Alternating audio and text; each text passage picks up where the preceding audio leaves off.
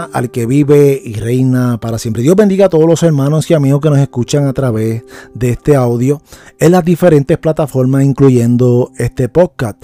Este que te habla es tu hermano y amigo Tommy Joel Santos Olivera de la isla de Puerto Rico. Y este es el ministerio, el gran poder de Dios en tiempo final. Así que pueden escucharnos en las diferentes plataformas, incluyendo eh, pues, el, Facebook, ¿verdad? Pueden buscarnos por en Facebook como el gran poder de Dios en tiempo final y como siempre decimos, es un privilegio estar nuevamente con todos ustedes. Un saludo y un abrazo fraternal a todo pastor, evangelista, misionero, a cada líder conciliar y a todos aquellos amigos que practican una fe o que no practican ninguna fe, que nos escuchan. Es para mí un privilegio y les quiero agradecer a todos aquellos, ¿verdad? Por su apoyo y por seguirle escuchando todos estos temas tan interesantes que, ¿verdad? Estamos trayendo en estos audios. Así que volvemos y retomamos el tema lápiz y papel, lápiz y papel, y estamos hablando de las traducciones bíblicas. Las traducciones bíblicas específicamente nos quedamos en la versión de Reina Valera 1960 es interesante y voy a señalar aquí y quiero hacer un paréntesis ya que esto no se enseña mucho en las diferentes organizaciones, en las diferentes iglesias. Aquí vamos a estar hablando de todos los temas aquí en el ministerio ya que nosotros no estamos eh, bajo la sombra de ninguna organización. Somos una, una persona, ¿verdad? El ministerio del Gran Poder de Dios es un ministerio independiente, no está sujeto a ninguna sombra de ninguna denominación, solamente predicamos a Cristo, lo que está en la Biblia, y usted va a escuchar que todo lo que vamos a estar hablando es concerniente a la Biblia, ¿verdad? A los diferentes pensamientos. Y es importante porque eh, cuando hablamos de las eh, diferentes traducciones bíblicas, dije anteriormente en el audio que surgen unos debates y conflictos, ¿verdad? Porque a veces hay versos bíblicos que no, o palabras, palabras en las traducciones que no aparecen, y porque no aparecen, a veces dejamos de creerla, o porque aparecen, queremos implementarla, pero tenemos que ir a los escritos más antiguos. Pero aunque hayan versiones más actualizadas, donde aparezcan palabras o no aparezcan palabras, nosotros tenemos que utilizar las diferentes versiones, ¿verdad? Para que usted entienda y buscar la dirección del Espíritu Santo que fue el que, el, el que inspiró a aquellos hombres a escribir la Biblia. Así que dicho esto, ¿verdad? Nosotros como gente de fe, gente creyente, gente cristiana. Eh, el gran ministerio, el gran poder de Dios en tiempos finales se basa más bien en lo que está escrito en la Biblia, en las diferentes versiones, las diferentes versiones, lo que se le conoce como la crítica textual, ¿verdad? La crítica textual es muy importante, o sea, no aferrarnos a una sola versión. Bien, continuamos, ¿verdad? Con esto de los debates eh, de diferentes personas, porque algunas palabras no aparecen en algunas escrituras, eh, porque la transliteración, el cambio cultural de, ese, de esa palabra cambió. De hecho, otros eh, ¿verdad? estudiosos bíblicos, eh, diferentes teólogos, diferentes personas que estudian las escrituras, gente de renombre, pues también dentro de la teología, dentro de la papirología y dentro de la ciencia bíblica hay debates de que algunos versos fueron añadidos, otros que fueron quitados. Pero usted, si usted entiende el propósito de Dios que eh, Cristo vino a salvar a la humanidad, a redimir al hombre, eh, con eso es más que suficiente para que usted entienda que hubo un plan divino por parte de Dios y la Biblia lo enseña, claro, si usted es como yo, si usted es como yo que le interesa introducirse con mucho cuidado. Si usted es como yo, que ¿verdad? le gusta escudriñar, eh, adquirir más conocimiento, pues mira, eh, usted entre dentro de este mundo tan fascinante, pero eh, bajo la dirección de Dios, ya que mucha gente han tratado de entrar a estos temas eh, tan profundos o temas eh, ¿verdad? que son un poco cuidados o que son algunos tabús eh, para algunas iglesias que no se saben, algunas organizaciones no se atreven a hablarlo porque para mucha gente aún la verdad suena una herejía o te pueden decir que eres hereje. Así que, pero aquí vamos a estar hablando de todo, de todos los temas y es necesario, es, necesario educarnos, es necesario estudiar eh, los diferentes versos bíblicos, las diferentes traducciones, para tener un fundamento, un fundamento, eh, ¿verdad? Más, eh, con mucho cuidado porque mucha gente han estudiado y han caído en cesta de rol. han cogido, ¿verdad? Como nosotros entendemos, un espíritu de rol y hay gente, ¿verdad? Que se han ido y se han inclinado más a algunas cosas que no debieron inclinarse y por no buscar la dirección de Dios hoy en día están apartados, eh, negando la fe en Dios, negando la verdad de las escrituras, negando tantas cosas que triste y lamentablemente pues uno se preocupa por estas personas que en un momento dado eh, profesaban una fe, eh, ¿verdad? Una doctrina bíblica y hoy en día están predicando todo lo contrario. Y es ahí donde hay que tener mucho cuidado. manténgase en la verdadera doctrina bíblica. Por eso yo siempre he dicho que usted estudie teología, estudie la teología de Dios primero, pero antes de entrar a las ciencias bíblicas, usted estudie teología, que ahí usted se va a fundamentar en su fe. Usted va, a, usted va a, a, a construir esos simientes, esas simientes de esa estructura para que eh, permanezca fuerte, porque dentro de las ciencias bíblicas es un mundo muy diferente, es un mundo donde eh, mucha gente eh, no se atreve a entrar porque estudian la verdad del verso bíblico, pero a la misma vez quitan a Dios del escenario. Y es ahí donde usted tiene que tener un, mucho cuidado. Así que vamos a seguir ¿verdad? hablando de esta versión donde voy a entrar en esta pregunta que, nos, ¿verdad? Uno escucha que nos hacen y voy a entrar en una pregunta dura, directa, así, ¿verdad? Una forma directa, ¿verdad? La pregunta que nos hace la gente. Reina Valera, esa es la pregunta. La Reina Valera está llena de horrores, de errores. La Reina Valera es una escritura donde se le añadió y se le quitó muchos versos bíblicos. Esa es la pregunta que se hace y nos hacen. Y nosotros aquí responsablemente vamos a contestar. Y vuelvo y repito, la Reina Valera es una buena traducción del latín. Si usted escuchó el audio anterior, dije que la Reina Valera no es una traducción directamente de los manuscritos originales. Ahora, el hecho de que no sea una traducción de los manuscritos originales no significa que la inspiración de Dios no esté, no significa que Dios haya salvado a miles y miles de personas, millones de personas a través de esta escritura y como dije anteriormente es mi versión favorita. O sea, yo me conozco la Reina Valera 1960, pero eh, he entendido dentro de este caminar que hay otras versiones que son traducidas de las copias originales y que son traducidas directamente de los manuscritos originales. No hay ningún problema. O sea, usted, usted lea la Biblia que usted, yo voy a una iglesia y predico de la Reina Valera 1960 y es la que yo utilizo prácticamente todos los días y, no tengo ningún problema porque he sabido, ¿verdad? Eh, canalizar, canalizar de que a pesar que es una versión de una traducción de un latín, que es una traducción muy buena del latín, reconozco que no es una traducción directa de los, de los originales, pero sí tengo traducciones eh, muy cerca de los originales y pues hago la comparación y hago mi propia crítica textual y es ahí donde entro y hago el estudio, un estudio personal. Yo como ser humano eh, tengo la responsabilidad de educarme, si lo quiero o no. Pues yo dentro de ahí, pues hoy en día tengo diferentes versiones para poder ir a la crítica textual más cerca ¿verdad? al original, que eso es lo que significa la crítica textual, que significa la ciencia que estudia el verso más cerca a las copias originales. Y lo interesante de todo esto, de la crítica textual, está la crítica alta, la crítica, eh, crítica baja, que todo eso lo vamos a hablar después, que es muy, pero que muy interesante. Así que, dicho todo esto, eh, esa es la pregunta, y la pregunta ya fue contestada. Es una Biblia que usted la puede tener no debe faltar en su biblioteca, como las diferentes versiones, no debe faltar. O sea, hay gente que empiezan a decir, no, bótela, pégale en fuego, no, tenga cuidado, o sea, aún así sigue siendo palabra de Dios.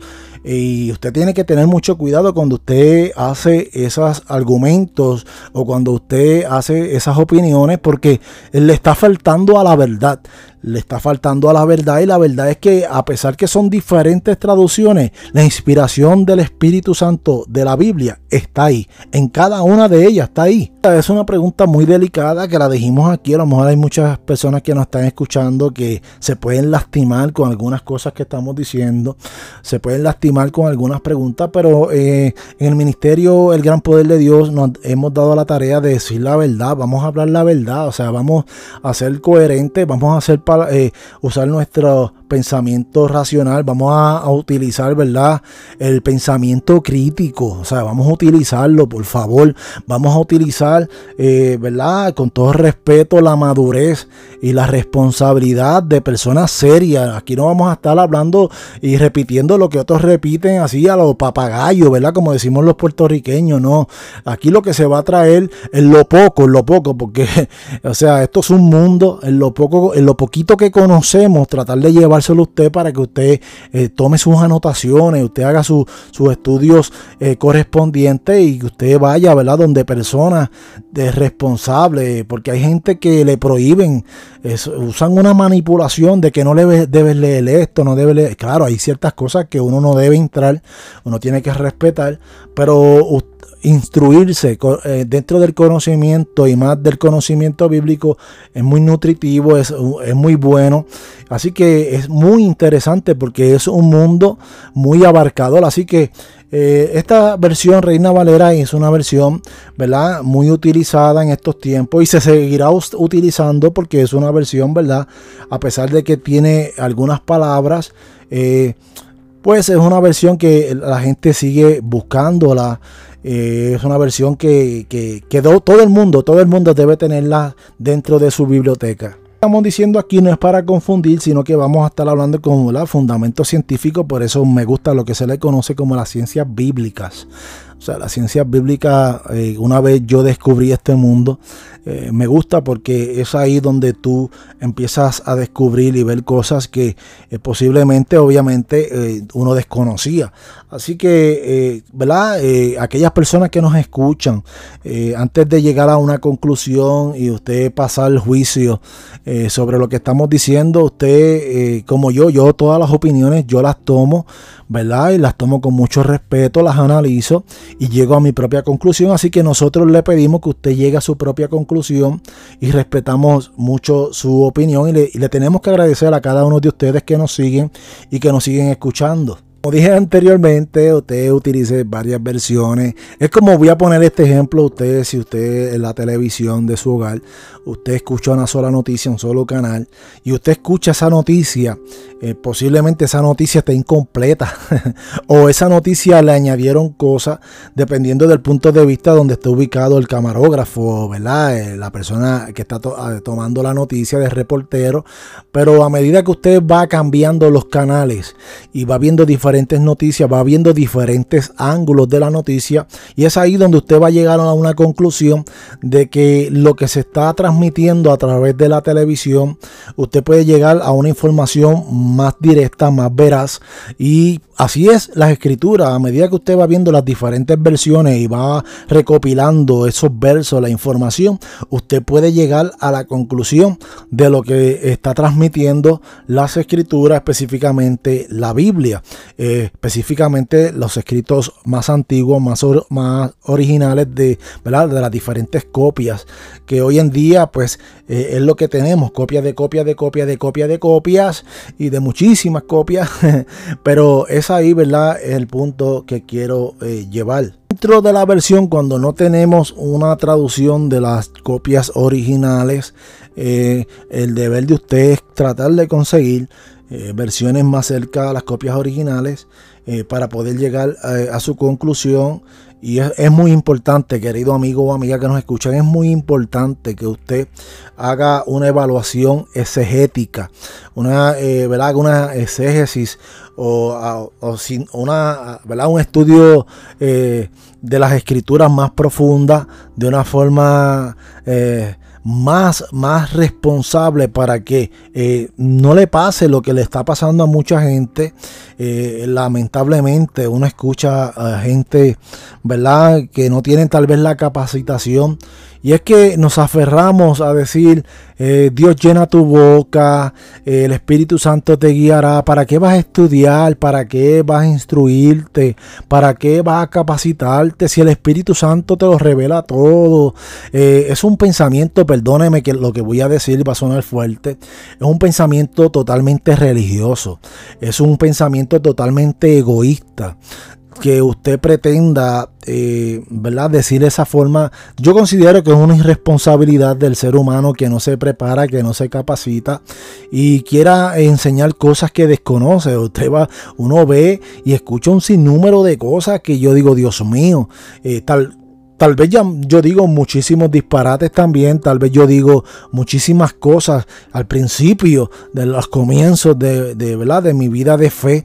Eh, pude errar en muchas cosas, pero me di a la tarea, me di a la tarea y dije, no, yo tengo que prepararme, yo tengo que capacitarme. Y lamentablemente hay un grupo, hay un grupo eh, amplio dentro de la, eh, de la, de la gente de fe eh, donde quieren, eh, no sé, es, eh, es, algo triste y a veces se molestan con los que se preparan, con los que tienen un conocimiento, no sé si es celo y no entiendo por qué, porque usted puede prepararse también. Hoy en día estamos en una era de tanta información y también de, de, ¿verdad? desinformación. Ese pensamiento religioso, ese pensamiento egoísta hay que cambiarlo, hay que cambiarlo. Eh, yo también al principio pensaba así, ah, ¿para qué yo voy a estudiar? Eh, a mí me enseñaron que Pedro era del vulgo, era un hombre sin letra y Dios, todo lo que sabe, Dios se lo inspiró y Dios se lo enseñó. Mire, hay que tener cuidado. Así que usted instruyase lo más que pueda, todo lo que usted aprende es bueno, pero páselo por el sedazo bíblico páselo, ¿verdad? Por la Biblia, por las diferentes versiones, vuelvo y repito, por las diferentes versiones, para que usted pueda entender eh, de una forma de vista más amplia el verso bíblico. ¿Qué yo hago para poder entender un poco más la Biblia? Le voy a dar mi opinión personal. Yo cojo diferentes versiones y esa versión, esas versiones, yo voy apuntando eh, o voy comparando los versos y la traducción que más se repite en las diferentes versiones, ya yo ahí yo entiendo que esa versión eh, traduce de la siguiente manera tal verso. Por ejemplo, eh, esta versión eh, traduce de una forma muy diferente, esta traduce muy diferente, pero estas tres o estas cuatro traducen de una forma muy similar. Pues yo me voy a esa, yo me voy inclinando hacia esas versiones, ¿verdad? Que prácticamente dicen más o menos lo mismo. Eh, pero, pero, pero, hago un paréntesis. El hecho de que haya una palabra muy diferente no significa que esa palabra que eh, ¿verdad? se haya escrito de una forma diferente en la transliteración no tiene nada que ver con el original. Al contrario, usted cuando va a los manuscritos más cerca, a las copias más cerca del original, hay palabras que se fueron olvidadas, que están allí y que se tradujeron en estos tiempos, en aquellos tiempos, los primeros siglos, de una forma muy diferente. Y cuando tú comparas, dices, ahora entiendo el verso bíblico, ahora entiendo lo que quiere decir el verso bíblico. Para hacer un ejemplo, ya que estamos hablando de las diferentes traducciones y las diferentes transliteraciones, y sabemos que, ¿verdad? aquellos que tenemos una fe en el mundo espiritual, que hay un enemigo de las almas llamado Satanás, que el Señor reprenda, eh, cuando tú buscas la palabra de Satán en los originales, eh, significa adversario, opositor. Entonces, eh, hay una escena bíblica que la quiero traer aquí antes de que se me olvide. Es una escena donde, eh, ¿verdad? prácticamente Pedro, Pedro le dice al Señor que él iba a impedir que fuera a la cruz. Y Jesús le dice, Satanás, apártate de mí y hacemos una mala interpretación bíblica. Hacemos una mala interpretación bíblica, una mala traducción bíblica o sacamos un texto fuera de contexto para usarlo como un pretexto.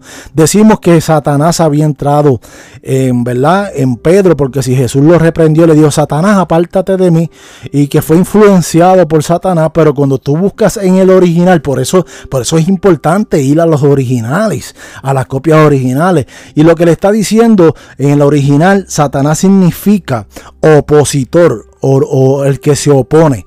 Y Jesús lo que le está diciendo a Pedro, hey, no te opongas. ¿Ves?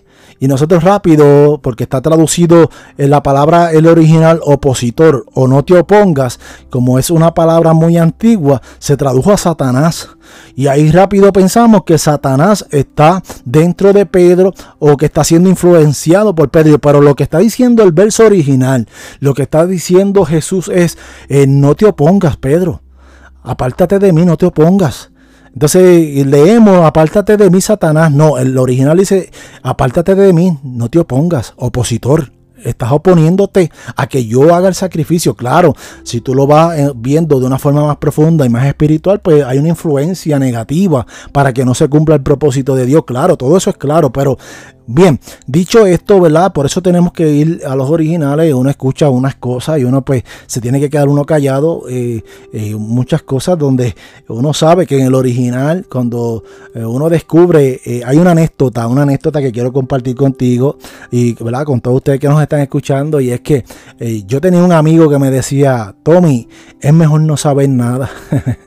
es mejor no saber nada porque cuando tú descubres la verdad y uno se encuentra dentro de un grupo que distorsiona algo, pues es mejor uno quedarse callado. Así que aquí hay temas también que yo no los puedo hablar, hay temas que no puedo decirlos en estos audios porque imagínense, son temas que son, ¿verdad? Son revelados y son temas, eh, ¿verdad? Que Dios los comparte y uno mismo descubre que no son ciertos, pero hay otras cosas que sí son ciertas que no se dicen. Así que es interesante, ¿verdad? Tomando esto en forma de ejemplo, que usted se instruya, querido amigo y amiga que me escuchan.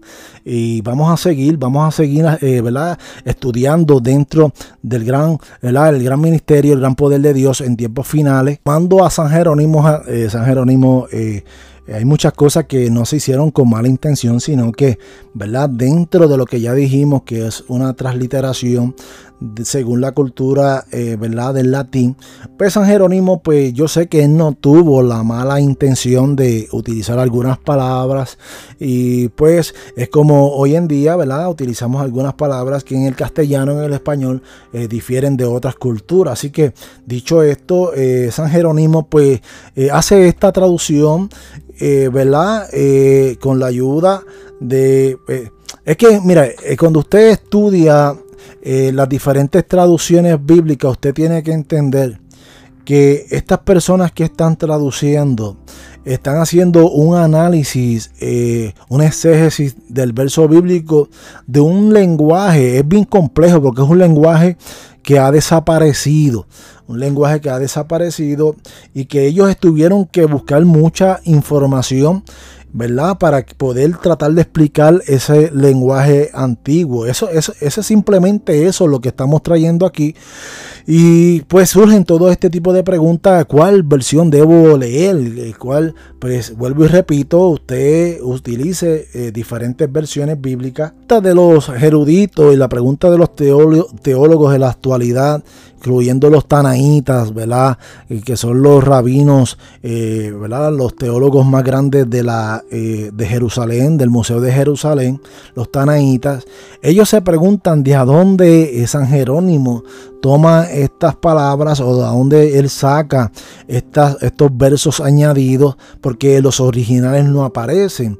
Y la forma más sencilla de explicar esto no es que sea un error, es que, vuelvo y repito, San Jerónimo está haciendo una, ¿verdad? Él está explicando de la forma... Eh, más correcta, o no sé si llamarle más correcta, sino que él está haciendo, ¿verdad? Tratando de eh, explicar ese pensamiento antiguo que ya desapareció como el hebreo, el arameo y el griego. Le está tratando de explicar ese pensamiento de una cultura antigua que ya ha desaparecido.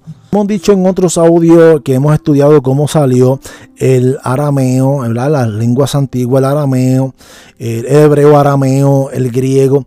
Eh, tenemos que poner en contexto cómo eh, resurge el idioma el latín, ¿verdad? Para entonces poder entender eh, todo esto que venimos hablando en, estos audios sobre el lenguaje del latín. Tiene una influencia del antiguo ¿verdad? imperio romano. Surge ¿verdad? de ese imperio latín. Porque cuando estudiamos sabemos que en la historia ¿verdad? Roma ya había conquistado. De hecho, para la historia de Jesús también se hablaba en latín. Si usted eh, busca las escrituras, vemos que eh, arriba del letrero cuando lo crucifican ponen en el idioma latín. Eh, este es el rey de los judíos. En arameo también aparece, ¿ves?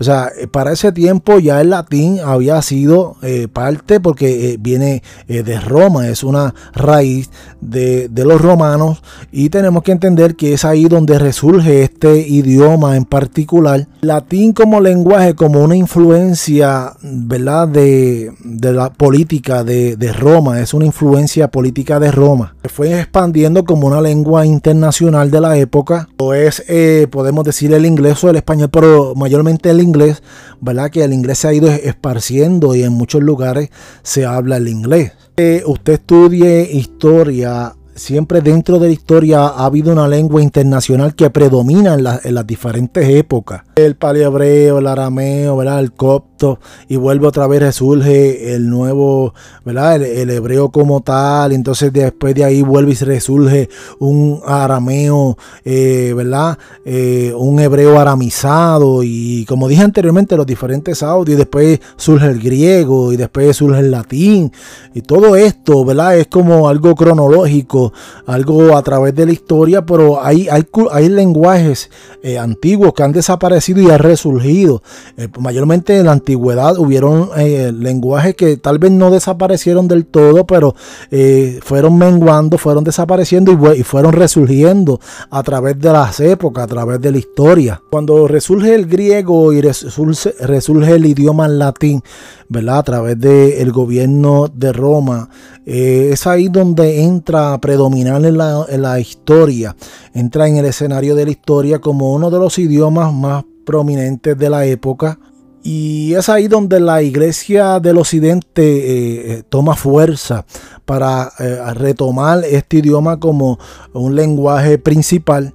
La iglesia católica obviamente nace en Roma, ¿verdad? resurge de ahí. Ellos adoptan este, este idioma como parte principal de su fe también, porque obviamente era el idioma que predominaba en la historia la iglesia adopta el latín como el lenguaje de la época, eh, ¿verdad? El lenguaje de Roma, como el lenguaje oficial de la eh, cristiandad de esa época. Y es ahí donde se resurge, ¿verdad? Lo que es el antiguo, ¿verdad? Eh, cultura europea, europea occidental, es una cultura antigua de, de, prácticamente de la época de los romanos, ¿verdad? Después de Cristo, eh, es ahí donde se remonta más bien, ¿verdad? Y es ahí donde se adopta el lenguaje del latín y más adelante, pues como dije anteriormente, eh, sale el castellano, el español, el inglés, eh, los diferentes idiomas, por lo menos hablando de las traducciones bíblicas. Y es por eso que el latín, aparte de ser la lengua política de la época romana después de Cristo,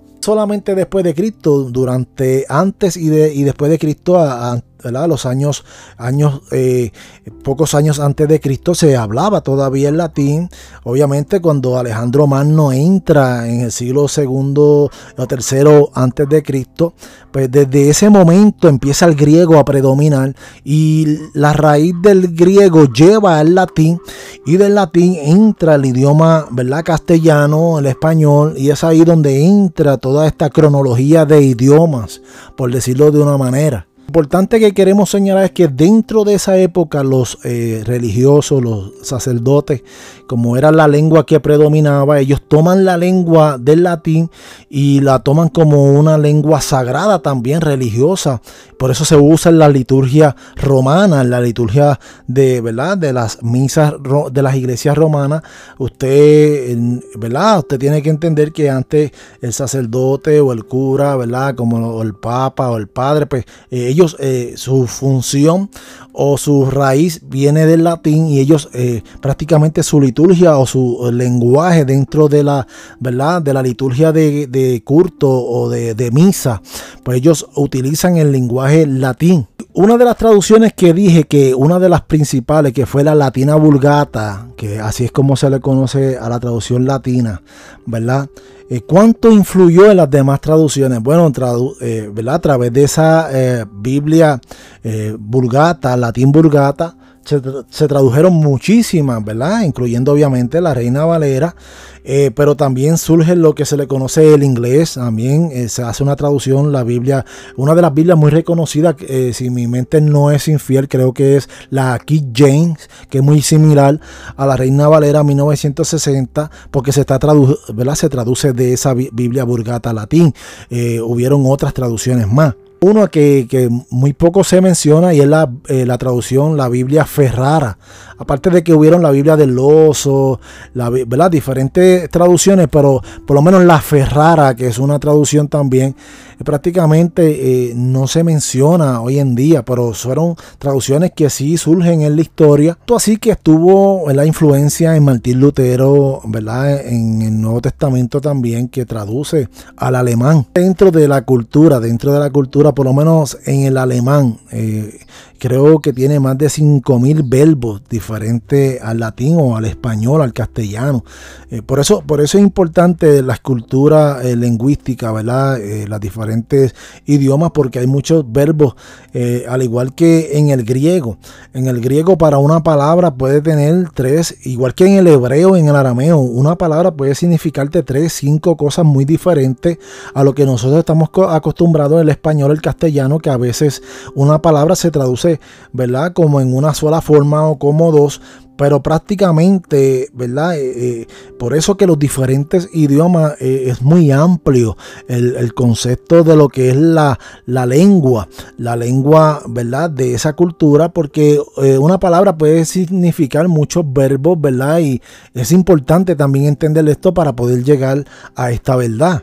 También que quiero eh, señalar aquí en este audio es que eh, hay diferentes versiones donde usted va a ver el, la parte eh, inferior, la parte de abajo, ¿verdad? Es de página la parte de abajo. diferentes comentarios y que son muy buenos, ¿verdad? También que le ayudan a comprender más el texto bíblico. Pero hay lo que me quiero centrar en esta, ¿verdad? Lo que quiero hablar es que hay unos, unos párrafos en la parte de abajo donde están escritos con corchetes. Corchetes son unas rayitas de estilo entre comillas. Estos corchetes hablan, ¿verdad? De que eh, lo ponen de esa manera para especificar eh, específicamente que ese verso bíblico en particular no aparece dentro de los originales. Eh, a veces en esa Biblia en particular, en esa traducción aparecen versos que no estaban en los originales, pero lo bueno de estas traducciones, específicamente de lo que estoy hablando de los colchetes es que te está diciendo que a pesar de que tal vez no se encuentra en los, eh, los escritos, manuscritos más antiguos, que por lo menos lo mejor pues surgen más adelante, pero te lo especifica en esa área en una forma de, está entre colchetes. Ese verso entre colchetes, por ejemplo, como hemos hablado en, en audios anteriores, el Evangelio largo de Marco o el Evangelio corto de Marco. Cuando usted ve el Evangelio de Marco, el capítulo 16, usted va a notar que hay versiones que aparecen hasta el verso 8, pero hay versiones que aparecen dentro, ¿verdad? Del 9, o sea, aparece el verso, el capítulo de Marco como tal, debo decir, para corregir, para que usted me entienda y no confundirlo. El capítulo 16 de Marco aparece hasta, hasta los versos 20. Ahí termina el verso 20 en algunas Biblias, como la Reina Valera, en diferentes, ¿verdad? Dios habla hoy, diferentes, diferentes eh, versiones. Eh, pero hay eh, donde aparece simplemente hasta el verso 8, porque ellos entienden que del verso 9 hasta el 20 fueron versos añadidos. Y es ahí donde entra la discordia, ¿verdad? Porque, por ejemplo, la iglesia protestante, la iglesia pentecostal MI, a, la ¿verdad? Eh, aparece como que eh, es parte de la doctrina porque ahí dice que en su nombre echarán fuera demonios, hablarán otras lenguas, tomarán en su mano serpientes. Ok, ¿qué quiero decir con esto?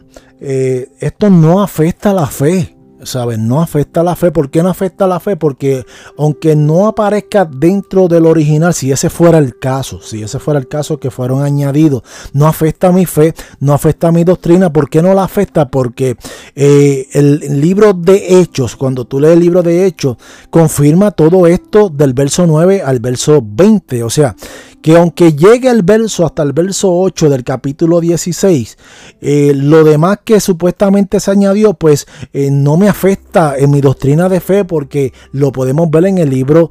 De hecho, todos estos versos del 9 al 20, que tal vez para muchos fueron añadidos, aparecen en la historia del libro de Hechos. O sea, ¿qué quiero decir con esto, querido amigo y amiga que me escuchan? O sea, aunque los versos no aparezcan, o sea, usted no puede mantener una base de fe o una doctrina en un verso bíblico. Usted tiene que, para formar una doctrina de fe, usted tiene que entender el Génesis hasta Apocalipsis.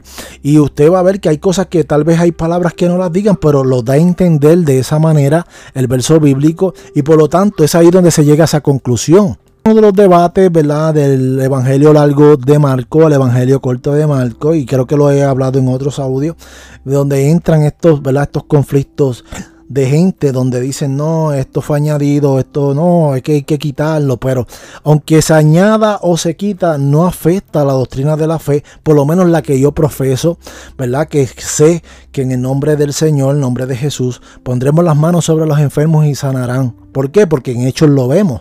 ¿Ve? Hablaremos en otras lenguas. Y cuando habla de otras lenguas, no voy a entrar en este dilema que si es, eh, vamos a entrar en conocimiento de diferentes lenguas culturales. No, no, no necesariamente eso. Yo sé de lo que estoy hablando.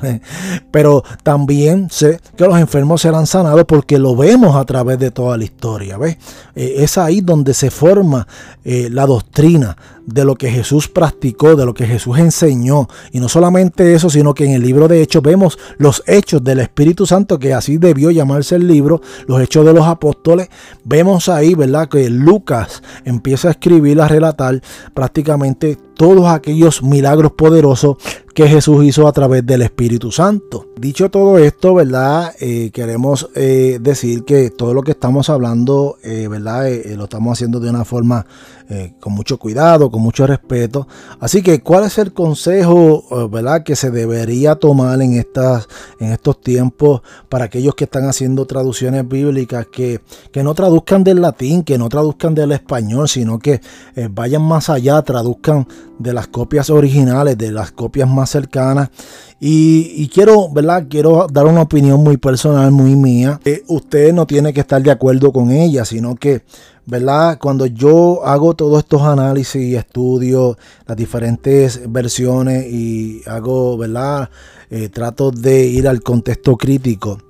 Eh, todo esto es lo mismo, o sea, Reina Valera, Burgata, eh, para mí es una opinión muy personal, todo es lo mismo, o sea, cuando tú vienes a estudiar, yo tengo, yo hago las comparaciones de los versos bíblicos de las diferentes traducciones y cuando comparo, eh, cuando yo lo leo, me dice lo mismo, o sea, me dice prácticamente lo mismo. Ahora, de que hay algunas palabras que son más profundas, palabras que meritan que uno busque en algunos diccionarios, palabras que uno, uno busca y tal vez eh, te dan otro significado culturalmente, pues eso sí, eso hay que aclararlo aquí, hay que señalarlo, que es una pura verdad.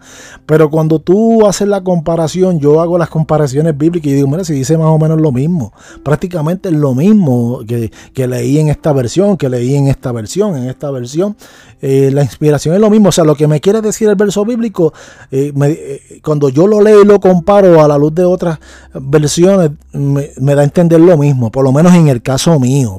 Hay gente que no, hay gente que dice, no, pero es que esta palabra y hacen todo una exageración, un show, no, esto, esto aquí, ¿verdad? Dice otra cosa porque esta palabra es esto, es aquello, ahí cambió todo el sentido del verso bíblico, eh, pero es que nadie puede cambiar eh, la inspiración del Espíritu Santo. Nadie puede trastocarle eso.